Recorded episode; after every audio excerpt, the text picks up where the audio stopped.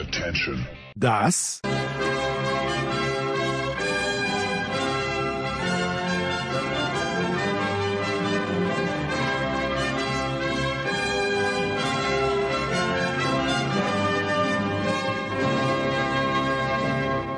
ist Euro Fast Daily auf Sportradio 360.de. Die gnadenlose, wiewohl faktenfreie Analyse der Pandemie europäischen Fußballsause 2021. The striker who rarely scores has scored maybe the biggest goal in the history of the Portugal national team. Wer legt die meisten Flugkilometer zurück?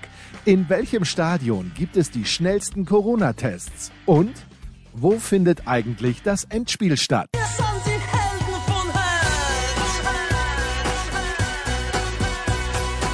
Euro Fast Daily. Jetzt präsentiert von bet365.de, dem beliebtesten Sportwettenanbieter der Welt. Neukunden erhalten bis zu 100 Euro in Wettcredits.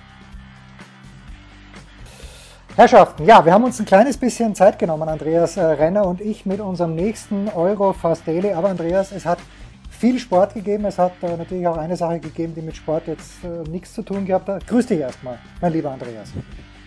Hallo Jens. Ich möchte mit einem Lob beginnen. Also der Sonntagnachmittag war für mich natürlich insofern schwierig, als dass ich nebenbei noch das Finale der French Open getickert habe, eher spontan. Ich aber doch eigentlich die ganze Zeit ARD laufen ließ und jetzt nicht jede Minute gesehen habe, aber ich möchte sehr, sehr loben. Alexander Bommes und die Runde, Alexander heißt er, glaube ich, oder? Ähm, die Runde, Bommes auf jeden Fall, die Runde, die er da gehabt hat mit Almut Schuld, mit äh, Kevin Prince Boateng und vor allen Dingen mit Stefan Kunz und ich möchte Abbitte leisten, Andreas, an Stefan Kunz. Ich habe nämlich gemeint, dass äh, Stefan Kunz ähm, Hansi Flick wahrscheinlich nicht das Wasser wird reichen können, in vielerlei Hinsicht. Aber ich glaube, da, da leiste ich ab, bitte. Ich war begeistert von Stefan Kunz gestern. Du, und wahrscheinlich sollte man überhaupt begeistert sein von Stefan Kunst oder nicht, Andreas. Du kennst ihn recht gut. Naja gut, äh, wir, wir, reden jetzt natürlich davon, dass er die deutsche U21 trainiert, ähm, dass er äh, als Experte, als Fußballexperte im Fernsehen auftritt.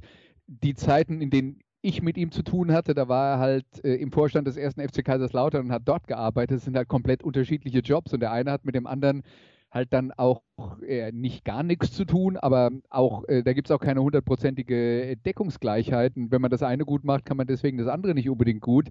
Deswegen ähm, ist es auch vollkommen okay, dass du dann erstmal auf einen Stefan Kunz schaut, der erst als Trainer arbeitet, dann im Vorstand äh, eines Fußballvereins arbeitet und dann wieder Trainer wird. Äh, was passiert in so einer Karriere? Aber ich glaube, Stefan Kunz hat äh, zumindest mal gezeigt, dass er ja, also dass er äh, keiner von denen ist, die irgendwann mal sagen, hier, das ist die Art und Weise, wie wir Fußball spielen, das habe ich selber gelernt und das ziehen wir jetzt durch, bis ich in Rente gehe, weil damit kommt man nicht weit und das äh, hat er nicht getan. Die, die Arbeit, die er mit der deutschen U21 äh, geleistet hat, die ist die ist schwer zu kritisieren, wenn man einfach nur die Ergebnisse anguckt. Die sind nämlich äh, herausragend gut, gerade angesichts der Tatsache, dass hier die Mannschaft äh, zumindest mal individuell nicht annähernd so gut besetzt ist wie vor seiner Zeit. Ja, und äh, das habe ich ja, das habe ich auch mitbekommen. Ich habe ganz wenig gesehen von der U21-Europameisterschaft, aber ich glaube, alle haben gesagt, dass die Deutschen individuell sicherlich nicht die beste Mannschaft waren, aber eben dann doch wieder den Titel gewonnen haben. Er hat eine interessante Sache gesagt über Franco Foda und über die Zusammenarbeit mit Franco Foda, die ja nicht im Guten geschieden ist, aber das, das fand ich auch irgendwie groß dann von Stefan Kunz, dass er gesagt hat, naja, er würde jetzt, äh, viele Jahre später, die Dinge anders bewerten, als er es damals getan hat. Und ohne da jetzt ins Detail zu gehen, Andreas, wie, wie bewertest du die Arbeit von Franco Foda an diesem Sonntag 18 Uhr Abend äh, mit der österreichischen Fußballnationalmannschaft? Ja, also ich habe ja mit dir ähm, vorher darüber geredet, worüber wir uns jetzt heute hier unterhalten. Habe ich gefragt, soll ich mir das Österreich-Spiel noch in äh, voller Länge angucken, weil ich äh, eben. Und ich habe hoffentlich Nein gesagt. Ich habe hoffentlich Nein gesagt. Ja. Ja. Äh, also habe ich nur die Zusammenfassung okay, gesehen. Gut, bei, gut. bei allem, was ich jetzt so drüber gehört habe, war es ja äh, erfolgreich gegen Nordmazedonien und ähm, fußballerisch nicht überragend. Jetzt würde ich mal sagen, angesichts der österreichischen Fußballhistorie, sagen wir mal seit den 60er Jahren, gibt es, glaube ich, keinen Sieg, den man als Österreich einfährt bei einem großen Turnier, egal gegen wen, den man als selbstverständlich hinnehmen sollte, sondern es ist jetzt halt erstmal gut, dass man dieses Ding gewonnen hat und ja unterm Strich auch verdient, selbst wenn es nicht grandios war dass natürlich so eine Mannschaft wie Nordmazedonien Österreich eine Spielweise abverlangt, wo man dann eben selber die Partie ähm, äh, dominieren muss und man in den meisten anderen Partien vielleicht eine andere Herangehensweise hat. Das ist halt so eine bestimmte äh, Problematik, die sich dann aus den äh, unterschiedlichen Stärken der unterschiedlichen Gegner äh, ergeben. Und wenn man das eine gut kann, kann man auch hier das andere nicht zwangsläufig gut deswegen, das war halt ein Spiel, da musste man einen Gegner auseinanderspielen. Jetzt muss man auch ehrlicherweise sagen, wenn, wenn die Österreicher sich nicht quasi das Ausgleichstor selber reingelegt hätten, wäre es vielleicht auch nie so, äh, so spannend geworden. Und so war es dann halt harte Arbeit bis zum Schluss mit einem positiven Ende. Und ich glaube, das ist dann halt der, der nächste Schritt, ist das dann halt weiterzuentwickeln. Was Franco Foda jetzt insgesamt angeht, und die, äh, die Arbeit, wo dann Stefan Kunz sagt, das würde man heute vielleicht ein bisschen anders bewerten. Da haben wir auch schon drüber äh, geredet, wenn du in, zur damaligen Zeit in Kaiserslautern gearbeitet hast. Ne? Und wir, wir, reden halt, wir reden halt von einer Situation, wo dir alle immer erzählen, FCK gehört in die Fußball-Bundesliga. Und da bist du dann Vierter in der zweiten Liga und dann sagen alle, oh, du hast aber total versagt. Jetzt werden sie beinahe in die vierte Liga abgestiegen und genau diese Denkweise hat sie halt dahin geführt, dass man halt Trainer entlassen hat ähm, auf, auf Tabellenpositionen, wo man heute froh wäre, wenn man die auch nur halbwegs wieder in Aussicht hätte. Und sicher wäre insgesamt da die äh, ein bisschen mehr Ruhe an der Front angebracht gewesen. Aber das Umfeld, Umfeld in Kaiserslautern, um da dann nochmal drauf zurückzukommen, ist halt notorisch äh, unzufrieden und da, da, ist es nie gut genug, solange man nicht deutscher Meister wird. Und das sind halt Ansprüche, die eigentlich mit der Realität schon lange nichts mehr zu tun haben. Dann ist es für den Vorstand auch schwierig, mit sowas umzugehen. Das Gleiche, was du jetzt gesagt hast, könnte man eins zu eins fast auch auf den TSV 1860 München übertragen. So, was mich natürlich erstaunt hat, und wenn du das ganze Spiel nicht gesehen hast, äh, die Bewertung, die in dieser Expertenrunde um Alexander Bommes hier äh, gehabt hat äh, zur Leistung von David Alaba, weil gerade in der ersten Halbzeit hat man ihn so gut wie nicht gesehen. Dann hat er natürlich diese wunderbare Flanke geschlagen auf Gregoritsch. Das war sehr, sehr schön. Übrigens ein emotionales Statement dann. Ich weiß nicht, ob du es wahrscheinlich nicht, Andreas, aber im ORF hat er dann also er hat geweint, Michi Gregoritsch, und ich kenne den Papa ja ein kleines bisschen. Mir hat das wirklich gefreut für ihn, dass er das Tor geschossen hat. Aber Alaba ist, ist in der ARD nicht gut weggekommen, auch bei Thomas Bräuch nicht. Und in den österreichischen Medien wird er gefeiert.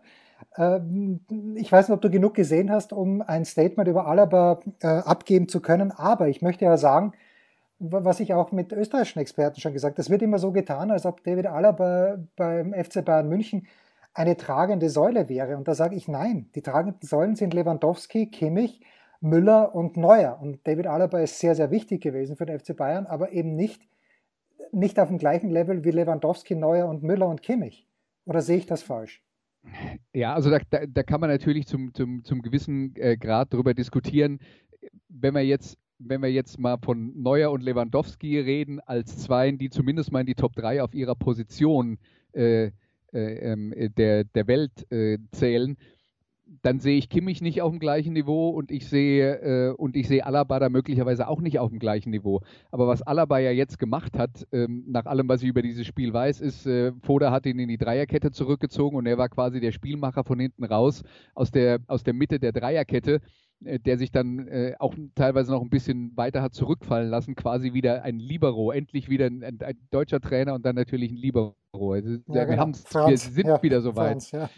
aber ähm, äh, aber ich glaube, dass das eigentlich eine sehr gute Position ist für David Alaba und was halt häufig unterschätzt wird, ist, wie wichtig dieses Aufbauspiel von hinten raus ist, äh, wie wichtig die Passqualität der Innenverteidiger ist. Und da hat sich ja der Fußball auch in den letzten äh, Jahren oder Jahrzehnten auch extrem gewandelt. Früher hatte man da ja äh, zentrale äh, ähm, äh, ähm, Innenverteidiger oder Manndecker, bei denen es eigentlich nur darum ging, dass sie das gegnerische Spiel zerstören. Und äh, heute wird auch von diesen Leuten erwartet, dass sie was mit dem Ball am Fuß können. Und David Alaba ist da halt auch ein, ein super Mix. Und für, gerade für eine Mannschaft, die spielerisch orientiert ist und Lösungen braucht, um hinten rauszuspielen, ist David Alaba fast ein idealtypischer Innenverteidiger der neueren Prägung. Äh, und äh, da, da, hat er natürlich herausragende äh, Qualität, dass er jetzt dann möglicherweise auf diversen anderen Positionen für Österreich auch immer noch der beste Mann wäre das ist halt das äh, österreichische Problem. Das, wenn man, das wird schwer zu lösen sein, weil er kann nicht vier Sachen gleichzeitig spielen. Tja, zum Glück spielt er nicht Mittelstürmer und nicht Tormann. Na, wobei, ich habe Bachmann zu früh gelobt. Thomas Wagner und Toni Tomic haben mich ungefähr drei Sekunden nach diesem Tor angeschrieben und haben gesagt, ich dachte, und du hättest gesagt, die, die Österreicher haben kein Torwartproblem. Aber es war viel Pech auch dabei. Andreas, du hast dir natürlich in aller Ausführlichkeit und das wirklich angeschaut. England gegen Kroatien, für mich irgendwie Vielleicht ist es die Kameraposition im Londoner Wembley Stadion, aber das ist, da geht mir das Herz auf, wenn ich dort Fußball sehe, weil es irgendwie, es muss irgendwie so sein. Fußball ist für mich, das, da werden Jugenderinnerungen wach. Ich glaube nicht, dass ich ein einziges Spiel in Wembley gesehen habe, aber vielleicht war es ein FA Cup Finale irgendwann mal als Zehnjähriger. Es war großartiger. Ich fand die Engländer gut und ich fand es sehr, sehr schön, dass Raheem Sterling das Tor geschossen hat. Was hat dir in diesem Spiel nicht gefallen? Was hat dir gefallen? Also als allererstes habe ich nur gedacht, nachdem ich jetzt so die Rezeption der englischen Presse äh, gesehen habe, Raheem Sterling, wir erinnern uns, das war ja die, die Schwachsinnsidee von Pep Guardiola, den im Champions League-Finale aufzustellen, weil er hat ja eine schlechte Saison gespielt und das war ja vorhersehbar, dass da nichts kommt. Ja, und äh, der Nationaltrainer macht das Gleiche und dann schießt das Tor und dann ist der Nationaltrainer ein Genie. So ist es dann halt, wenn du Trainer bist und, ähm, äh, und die Beurteilung der ganzen äh, äh, Sache dann halt in den Händen von anderen liegt. Also die Engländer haben aus meiner Sicht sehr gut angefangen, äh, waren auch unterm Strich ein, äh, ein verdienter Sieger, was ich dann aber schon fand, nach den ersten 20 Minuten in den Kroaten, dann, in denen die Kroaten Glück hatten, haben sie es tatsächlich geschafft, den englischen Spielaufbau zu unterbinden. Und ein Problem, das ich in dieser englischen Mannschaft sehe, ist, die haben mit Mings und mit Stones ähm, zwei Innenverteidiger, deren Stärke nicht unbedingt das äh, Spiel nach vorne ist. Genau das, worüber wir jetzt bei Alaba geredet haben, was der besonders gut kann. Da fehlt natürlich noch äh, Harry Maguire, der verletzt ist, aber der, wenn überhaupt, erst im letzten Gruppenspiel mit dabei ist. Und im zentralen defensiven Mittelfeld mit Declan Rice haben sie auch einen, der mehr übers Zerstören kommt. Das heißt, die fußballerische Qualität in diesem Dreieck aus den beiden Innenverteidigern und dem, der ersten Anspielstation im defensiven Mittelfeld ist nicht so arg hoch. Und die Kroaten haben dann wirklich im Laufe der ersten Halbzeit und zu Beginn der zweiten Halbzeit geschafft, dafür zu sorgen, dass das die Spieler waren, die den Ball hatten und die, denen ist nicht so arg viel mit eingefallen. Und der Durchbruch zum 1-0 für England kam gerade so zum Zeitpunkt, wo ich vor dem Fernseher saß und dachte, oh, jetzt haben sie sie aber abgekocht und denen fällt gar nichts mehr ein. Und dann kam halt der eine Durchbruch und eine Art und Weise, den Gegner zu attackieren mit dem tiefen Lauf von äh, äh Calvin Phillips ähm, äh, hinter die ähm, äh, oder vor die gegnerische Abwehr, und äh, das war dann der eine Durchbruch, der kam zu diesem Zeitpunkt vollkommen unvermittelt. Dann haben die Engländer geführt und dann hat man halt auch gesehen, okay, jetzt müsste Kroatien halt ein bisschen mehr machen. Und was dann kam, war dünn, weil der, der erste Plan war offensichtlich, wir stellen die Engländer kalt, was wie gesagt nach so 20 Minuten, in denen sie Glück hatten, dass nicht schon ein Tor gefallen war, ganz gut funktioniert hat. Aber wenn dann der Druck da ist, selber was produzieren zu müssen, da war es doch sehr enttäuschend, was Kroatien äh, gemacht hat. Ja, es war ganz lustig, weil gerade als dieses Spiel begonnen hat, äh, hat Marin Cilic in Stuttgart seine Siegerpressekonferenz gegeben. Also das Ganze war virtuell, da habe ich auch noch reingeschaut und äh, der hat gesagt, was, was auf die Frage nicht von mir, aber von jemand anderem, was macht er denn als nächstes? Naja, er wird, äh, er wird jetzt so schnell als möglich einen Fernseher suchen, damit er sich das Kroatien gegen England anschauen kann und er meint halt, gut, Tennisspieler, dass die Erwartungen schon sehr, sehr hoch sind jetzt und dass die Spieler damit gar nicht so happy sind. Also ich glaube, er hat, äh, Cilic hat gesagt, er hätte was gelesen von Luka Modric, wo der gemeint hat, Burschen, beruhigt euch mal ein bisschen, ja. Äh, wir sind nicht automatisch Vize-Weltmeister, da ist schon vieles auch gut gegangen. Und das sehe ich auch ein kleines bisschen so. Ja, das ist, das ist immer das Problem, wenn man dann selber als Mannschaft diese Messlatte so hochlegt und dann äh, alle erwarten, dass man da jetzt automatisch wieder drüber springt, weil das hat man ja beim letzten Mal erreicht und es muss ja jetzt das Minimalziel sein, das gleiche wieder zu erreichen das ist, äh, ich, ich würde es mal sagen, das ist ein sehr kapitalistischer Gedanke, weißt du, im Sinne von, äh, wir haben äh, letztes Jahr als Firma haben wir 90 ähm, Millionen Umsatz gemacht und es ist nur dann erfolgreich, wenn wir dieses Mal 120 Millionen Umsatz machen, sonst ist es eine Enttäuschung.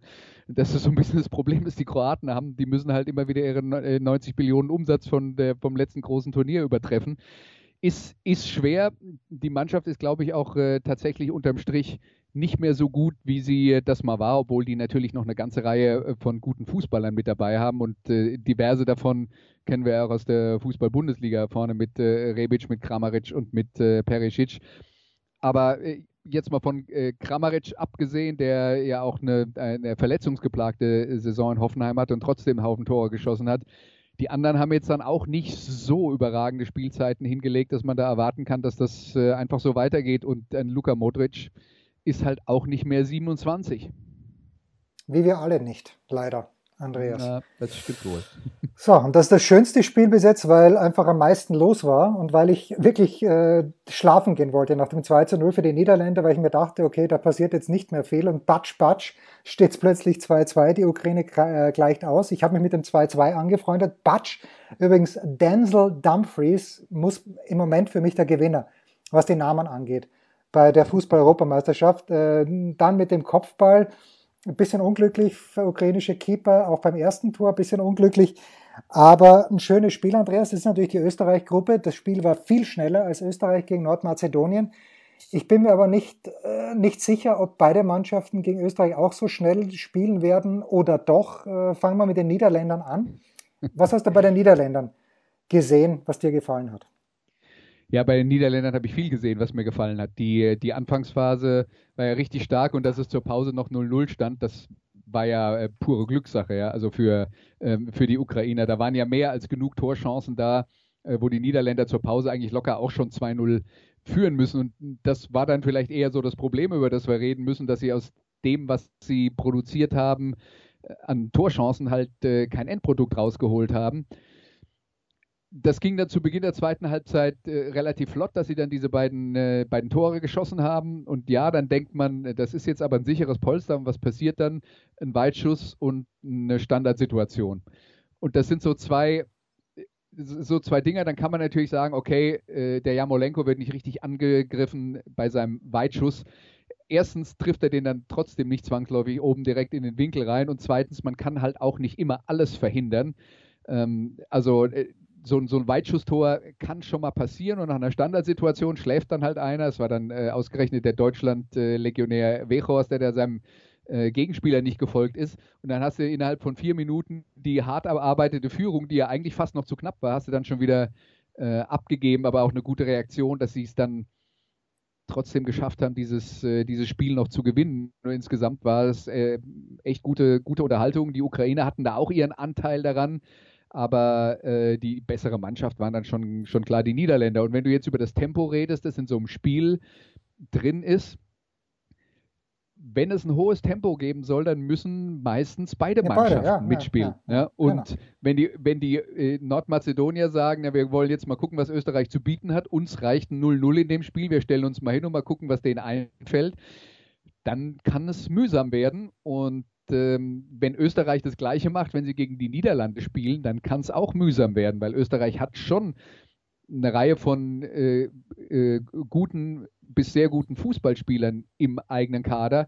Wenn sie also hinten gut stehen und dann sagen, wir versuchen die Niederländer auszukontern, dann ist das halt ein komplett anderes Spiel wieder, eine komplett andere Aufgabe, die die Niederländer dann lösen müssen und mal, gu mal äh, gucken, ob ihnen das dann so gut gelingt wie jetzt hier. Ja, muss man mal schauen. Also mein Schlager und, und Leimer, defensives Mittelfeld, das ist schon in Ordnung was da Österreich bieten kann. Der Baumgartling ist spät reingekommen, da bin ich immer gespannt. Na gut, das war also der Sonntag. Am Montag, äh, wir haben uns eine Partie rausgesucht. Also heute 15 Uhr werden, werden für das morgige Daily versuchen, dann äh, Sven Heiß zu erreichen, denn der ist im Hampton Park bei Schottland gegen Tschechien, Polen gegen Slowakei, FC Lewandowski also gegen die Slowakei. Da schnell die Quoten vom bet365.de 1,7. Die Polen sind Favoriten, 3,5 zu 1 unentschieden bei bet365.de und 5,75 Sieg für die Slowakei.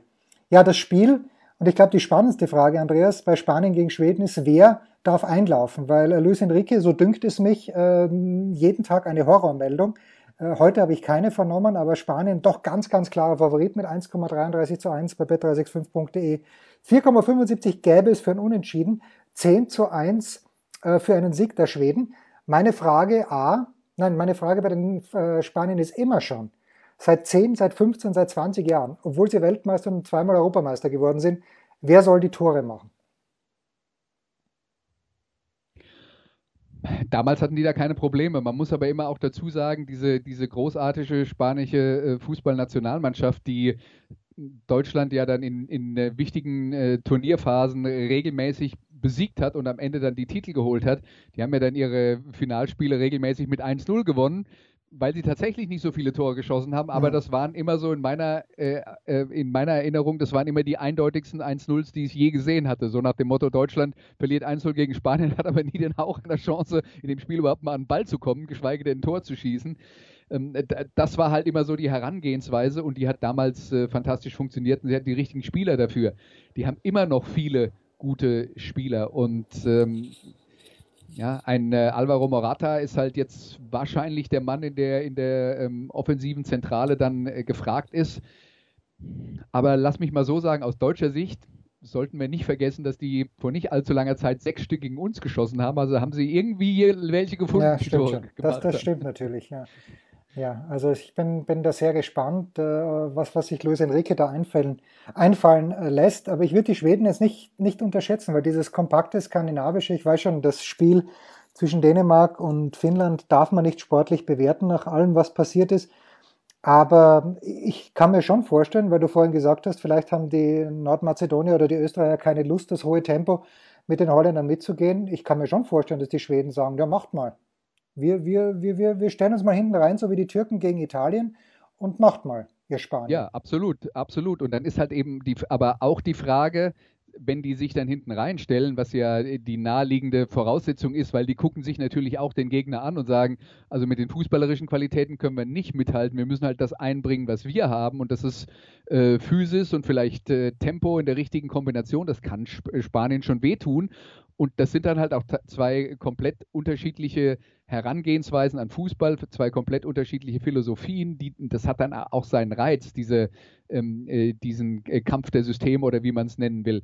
Und die Schweden haben schon auf dem Weg nach vorne ein paar Leute, die mit dem Ball was anfangen können. Und einige davon kennen wir ja, zum Beispiel Emil Forsberg.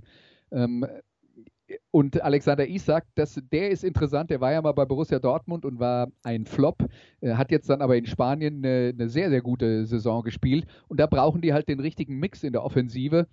Ähm, wir, haben, wir haben schon drüber geredet, äh, letzte Woche Kuluszewski, der einer wäre, der sag mal, von der Zehnerposition auch mit sehr viel Physis auftrumpfen kann, aber auch spielerische Qualität hat. Der fehlt jetzt wegen, äh, wegen einer äh, äh Corona-Diagnose und äh, dass der berühmte Slatan Ibrahimovic nicht mit dabei ist, obwohl das irgendwann mal zwischendurch geplant war, jetzt aber verletzt ist, ist auch klar. Also da fehlt ihnen dann schon ein bisschen äh, Qualität in der Offensive. Äh, und das, das wird aber dann so der Punkt sein. Schaffen die das, äh, den Spaniern äh, Probleme zu machen mit ihrer etwas direkteren äh, Herangehensweise? Oder kann Spanien halt wirklich das Spiel äh, komplett dominieren mit, mit Ballbesitz? 21 Uhr. Ja, dann immer noch die Frage, wie kriegen sie es in Tore umgewandelt? Da sind wir wieder bei dem Thema, das du angesprochen hast. Aber wie so, wie so häufig könnte man darauf hinweisen, dass in Spanien ja eins dann oft reicht und der Rest wird dann, beim Rest wird dann so eine äh, nasse, feuchte Decke über die Pläne des Gegners geworfen und die kommen gar nicht aus der eigenen Hälfte raus. Ja, was soll ich sagen? Ich komme aus Stuttgart zurück vom Tennisturnier am Samstagabend und sehe, dass äh, bei dem, bei dem Tor, beim Gartentor quasi, hängt äh, in diesem Haus, wo ich lebe, eine deutsche und eine spanische Flagge. Ich konnte dann beide zurückverfolgen, aber ich war doch leicht konsterniert, dass die österreichische fehlt. Andreas, das war's für heute. Danke dir. Morgen sprechen wir natürlich über die deutsche Mannschaft gegen die Franzosen. Für heute war's das. Das war Euro Fast Daily auf Sportradio 360.de. Präsentiert von bet365.de, dem beliebtesten Sportwettenanbieter der Welt. Neukunden erhalten bis zu 100 Euro in Wettcredits. Versäumt nicht unsere Big Show, jeden Donnerstag neu. Oder unsere Dailies zu Gott und der Fußballwelt. Und ab September gehen wir natürlich wieder in die Football Huddle